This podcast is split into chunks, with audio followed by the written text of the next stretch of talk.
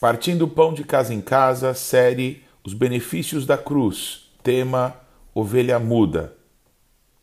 Muitos, desde a infância, aprenderam que se chegar em casa chorando porque o amiguinho na escola bateu, vai apanhar de novo. Então a regra é se te baterem, dá o troco. Outras regras que foram ensinadas ao longo da vida, como também não leva o desaforo para casa. Ora, se soubéssemos desde jovens como são as regras do reino, não precisaríamos passar por um processo de regeneração. Logo, não precisaríamos de um regenerador, mas isso não aconteceu. E precisamos sim nascer de novo.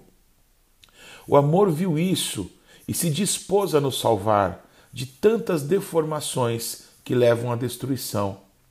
Nos amou de tal maneira que deu seu único filho para que todo aquele que nele crer não perecesse, mas tivesse a vida eterna.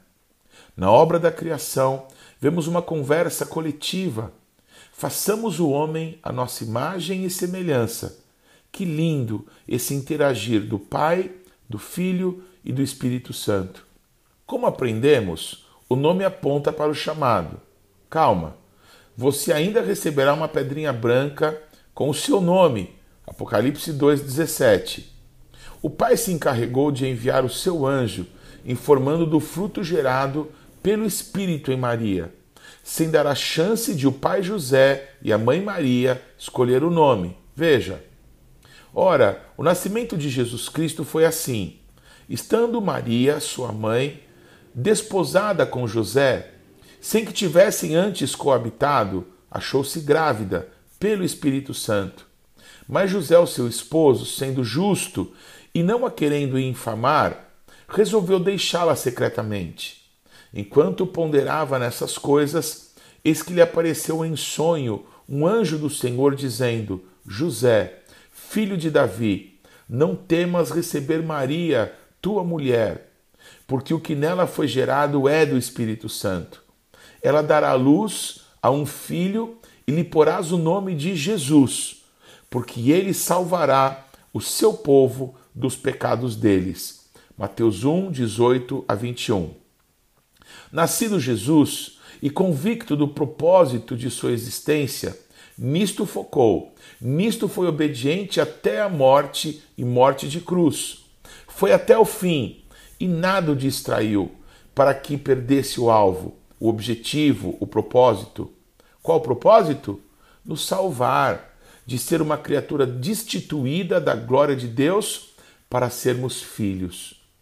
Sem derramamento de sangue não haveria perdão dos pecados. E Jesus não só derramou seu sangue, mas o entregou todo, até a última gota, até que saísse água. Ele foi oprimido e afligido, mas não abriu a sua boca. Como um cordeiro foi levado ao matadouro, e como a ovelha muda perante os seus tosqueadores, assim ele não abriu a boca. Isaías 53, 7 por amor a nós e convicto do propósito de sua existência, foi até o fim. Cuidado com as distrações. E quanto a nós, também nascemos com um propósito? Claro que sim. E estarmos convictos do que devemos realizar, cuidando para não cairmos em distrações que se apresentam de inúmeras maneiras relacionamentos, pressões, cuidados dessa vida, etc e sim focados e comprometidos com o propósito estabelecido pelo Senhor a nós. Quando há convicção quem somos e qual é o propósito de Deus, entendemos por que nos relacionamos aqui. Porque tenho que congregar em uma igreja tão longe? Porque nasci nessa família, nesse país? Porque tenho esse trabalho?